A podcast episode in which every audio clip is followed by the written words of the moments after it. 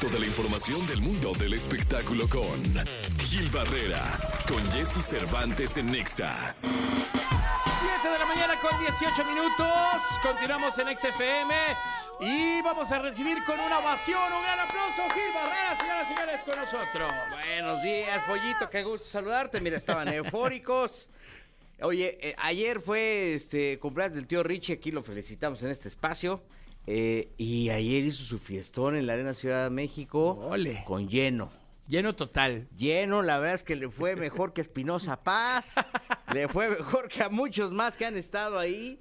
Y este, y pues hablábamos ayer de este eh, gran poder de convocatoria que tiene y de la forma en la que ha crecido en redes sociales. Mandó un discurso, pues obviamente a todas las, todas las personas que asistieron, este, refrendando como este ejercicio de lucha, de no se queden callados, insistan en lo que tienen en mente y lo pueden alcanzar. Eh, no sé si eh, algunos ya con la edad puedan llegar a ser tan ricos como él, como él lo- mismo lo ostenta, pero la verdad es que este ejercicio de apertura que tiene eh, este, el empresario ahora como personaje, pues creo que este es bastante interesante, es un fenómeno. Recodo creo que hasta le regaló un- una tambora y este y bueno, pues por ahí estuvo Mario Bautista, Na- Natalia Jiménez, partió su pastel, eh, todo esto narrado, el, del pastel por Toño Rosique, en fin, una cantidad de gente pues echando mano de toda la gente que trabaja con él, eh, de esta gente que forma parte de su equipo en, en Azteca. Y bueno, pues este desde acá muchas felicidades al Teo Richie que ayer eh, hizo la hazaña que muchos no alcanzan a hacer. Sí con gratuitos, pero que al final el hecho de que la gente se desplace a la Arena Ciudad de México Claro. y le dedica un tiempo para estar ahí con él y formar parte del espectáculo, porque más allá de ver a Recodo con, con Mario Bautista, pues lo que quieren es formar parte de esta celebración. Entiendo que sí regaló los boletos para ver a Luis Miguel, porque había comprometido este su palabra para decir, bueno, pues les voy a regalar unos boletos para que vayan a ver el sol al concierto, a uno de los primeros conciertos en, en noviembre. Y bueno, pues este ahí estuvo la gente, una convocatoria grandísima y desde acá muchas felicidades. Muchas felicidades al señor Ricardo Salinas Pliego, Sí. ¿no? Que, que la pasó en grande en su cumpleaños. ¿Cuál habrá sido el mejor regalo que habrá recibido el señor Richie en su vida? No tengo ni la menor idea. Eso la está verdad- interesante, Pero ¿eh? fíjate que, por ejemplo, María Laura Salin, eh, María Laura Medina, su esposa, eh, en esta en esta incertidumbre o en esta duda de ver qué diablos le puede regalar a alguien que tiene todo, ¿no? Claro. En todos los sentidos, porque además tiene una familia muy sólida, este, un modelo emocional, entiendo, que bastante eh, relajado. Eh, de eso, justamente, de un cumpleaños surge Mist, este espectáculo musical que se Claro. llama, es, es un apócope de My Playlist. Y eh, María Laura decide regalarle o mandarle a hacer sus canciones eh, para una fiesta, es decir, este, bueno, pues ahora se las voy a hacer con un grupo. Toma el playlist de su, su playlist, se lo da a Chacho Gaitán y dice, quiero que me hagan estas canciones porque quiero que se las eh, toquen el día de su cumpleaños.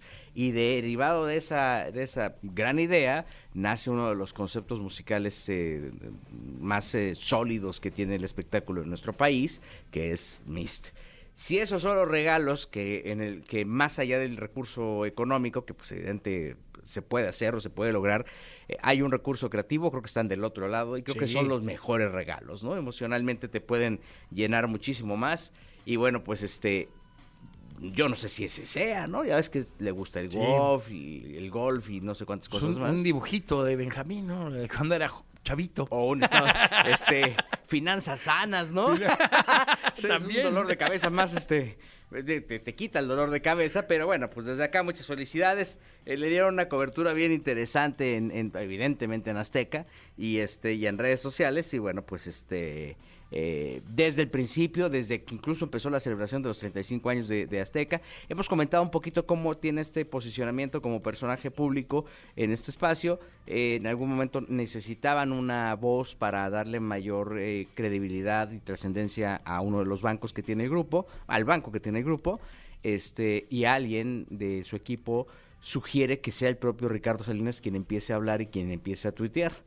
Entiendo que él, eh, pues, al ser un hombre tan ocupado, decía, bueno, pues me va a quitar mucho tiempo y después, mira, págatela hoy por hoy, ya es un influencer que le apostó a ese modelo de comunicación, hoy ya tiene ese banco una identidad mucho más sólida porque está hablando el dueño y Claro. este y pues ya es una influencer que por lo pronto ayer llenó la Arena Ciudad de México. Wow, maravilloso, lo que muy pocos hacen, ¿eh? Porque es un rollo llenar la arena. Y, y, y, además este confrontar, porque además esta facultad que tiene de tomar las redes y decir, oye, pues tú ya eh", y contestarle a la gente si no está de acuerdo, este, pues creo que ahí están los, ahí están los resultados. Claro. Este, y pues ahí estaba todo su equipo muy contento, diciendo mi patrón, mi patrón, y bueno, 40 cosas más. Desde acá felicidades a Ricardo Salinas y a todo su equipo. Insisto, ayer lo dijimos y lo subrayamos, esta capacidad de poder transformarse como personaje la tienen muy pocos, porque además debes de desarrollar un carisma y debes de desarrollar una, una personalidad que a veces pues se queda corta o,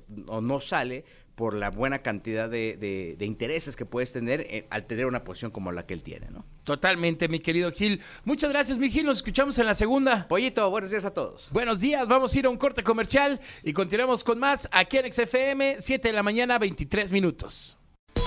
Toda la información del mundo del espectáculo con Gil Barrera, con Jesse Cervantes en Nexa.